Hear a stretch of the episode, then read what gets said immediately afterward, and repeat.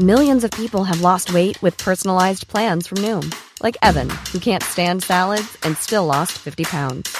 Salads, generally, for most people, are the easy button, right? For me, that wasn't an option. I never really was a salad guy. That's just not who I am. But Noom worked for me. Get your personalized plan today at Noom.com. Real Noom user compensated to provide their story. In four weeks, the typical Noom user can expect to lose one to two pounds per week. Individual results may vary.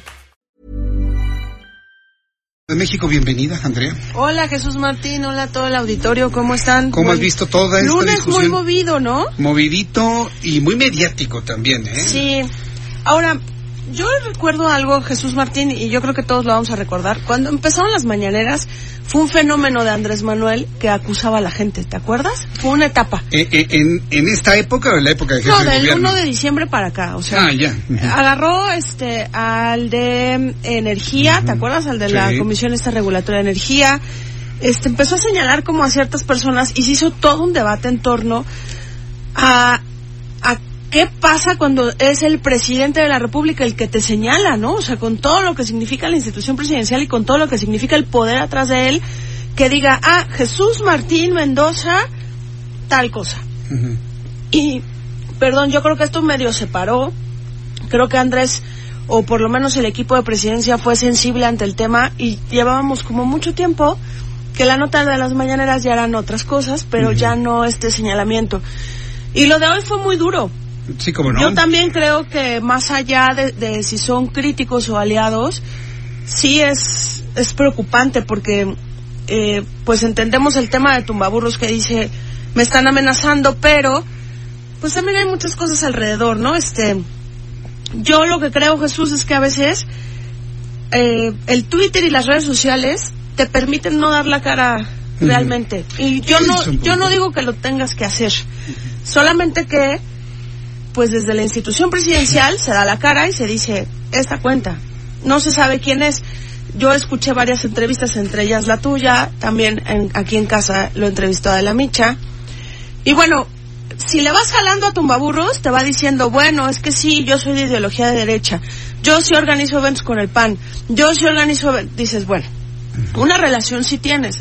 Ac- acusarte de recibir dinero y de estar atrás de una campaña, me parece que no tiene pruebas. Pero, pues es político, no es que sea un ciudadano apolítico como cualquiera de los que están ahí. Claro, pero te voy a decir cuál es el asunto. O sea, sí, estoy completamente de acuerdo contigo.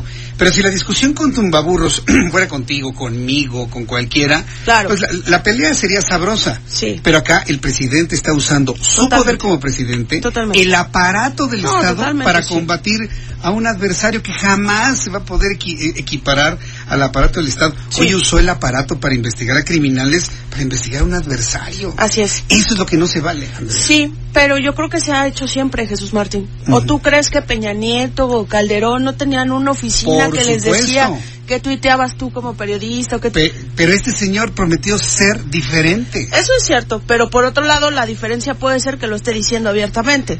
Ajá. Es, es que sí es muy preocupante. A, Es a mí, preocupante. a mí no me parece bien lo que pasó hoy con el presidente. No. Porque además, a mí lo que me cuenta el reportero que cubre presidencia es que todo surgió porque hay muchos hashtags en contra de la fuente presidencial y los reporteros que cubren a Andrés Manuel también se sienten intimidados y se sienten agredidos en muchos aspectos porque los etiquetan con estos hashtags. Pues lo escribía yo en mi columna el viernes, Sí. eso de prensa sicaria. Es correcto. Estamos perdiendo credibilidad con Así esto. es. Deberíamos de dejar de ir a la conferencia matutina de López Obrador. Es mi muy humilde opinión, ¿eh? Sí, este, yo creo, porque yo, este, en eso soy como muy reservada. Yo creo que el trabajo de nosotros siempre es estar en la primera línea con las circunstancias que sea. Eso sí, así es la guerra, ¿no? Si antes eran otros Amor tiempos, este, no sé, pero es preguntar y alzar la mano y pelearte la pregunta, incomodarlo y entre más incomodes a un funcionario, en mi punto de vista, eres un mejor periodista. Pero ¿qué, qué pasó con el joven de la jornada? Le quitaron la credencial y luego se la tuvieron que regresar por la presión mediática. Pero eso está increíble, perdóname, pero es, es mejor eso a que seas un periodista del montón que te dicen que eres un tapete del presidente. como cierto personaje. Como ciertos personajes, porque hay, Hay dos, muchos, hay ¿no? muchos, Este, sí. Yo creo que esos se levantan en la mañana a pelearse por hacerle una pregunta al presidente y una pregunta seria. Y un poco retomando el tema, hoy publicamos una encuesta Ajá. en la edición impresa sobre la imagen del ejército, porque venimos Ah, del Culiacanazo eso. Y venimos también de este tema de si va a haber golpe de Estado o no. Dicho también por el presidente, pues suena muy raro, ¿no? Pero yo creo que también el tema militar, como el tema este de, los señalamientos, es algo que se posiciona en el colectivo, ¿sabes?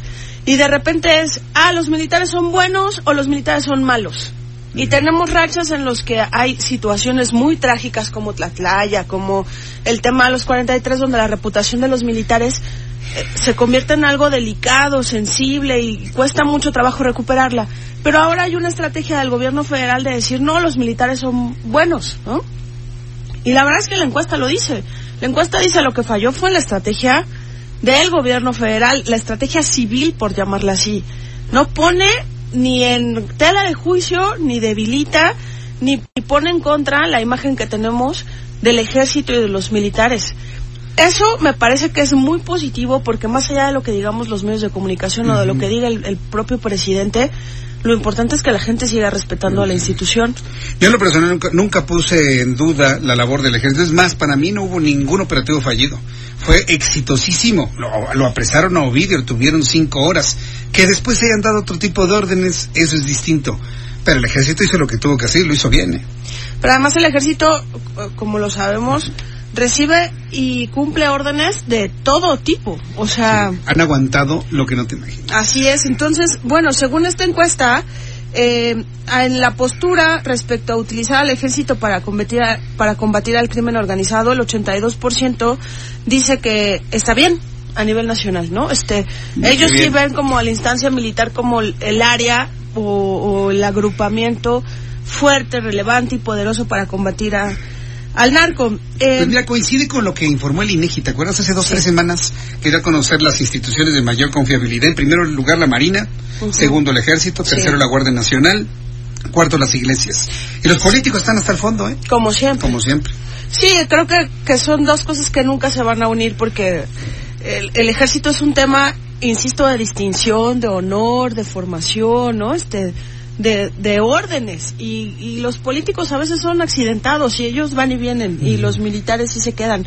Pero a mí me pareció muy relevante eh, platicar, eh, hoy le dimos toda una plana a esta encuesta, porque la gente identifica perfecto que la estrategia vino de otro lado Claro. y que hay otros responsables que tampoco es que sea este Durazo ni el secretario porque ellos a nivel macro no creo que tampoco arrastren el lápiz en torno a ya pasó esto hay muchos mandos en medio que son los que están a prueba ahorita como pasa en la Ciudad de México con lo de Tepito no quién es el malo o sea la Ciudad de México que fue a sacar gente de Tepito o el juez que los liberó Bien, pues Andrea Merlos, muchas gracias por habernos acompañado el día de hoy. Sí, te, Jesús. te estaba enseñando ahí un sonido de un video de un, de un militar. Sí. No lo voy a presentar al aire por hasta que sepa el nombre de este militar, dos estrellas, y si efectivamente este video es, es real. Eh, yo espero mañana tener la información. Eh, Yo creo que lo que plantea es vigente durante todo el tiempo de aquí hacia, hacia adelante. Es una aclaración muy fuerte al presidente de la República sobre Sí. el golpe de Estado. ¿no? sí Pero bueno, yo te agradezco mucho, Andrea. gracias a ti Jesús Martín Andrea Merlos, nuestra editora general del Heraldo de México. Faltan tres minutos para que sean las siete. Quiero decir a nuestros amigos que nos escuchan en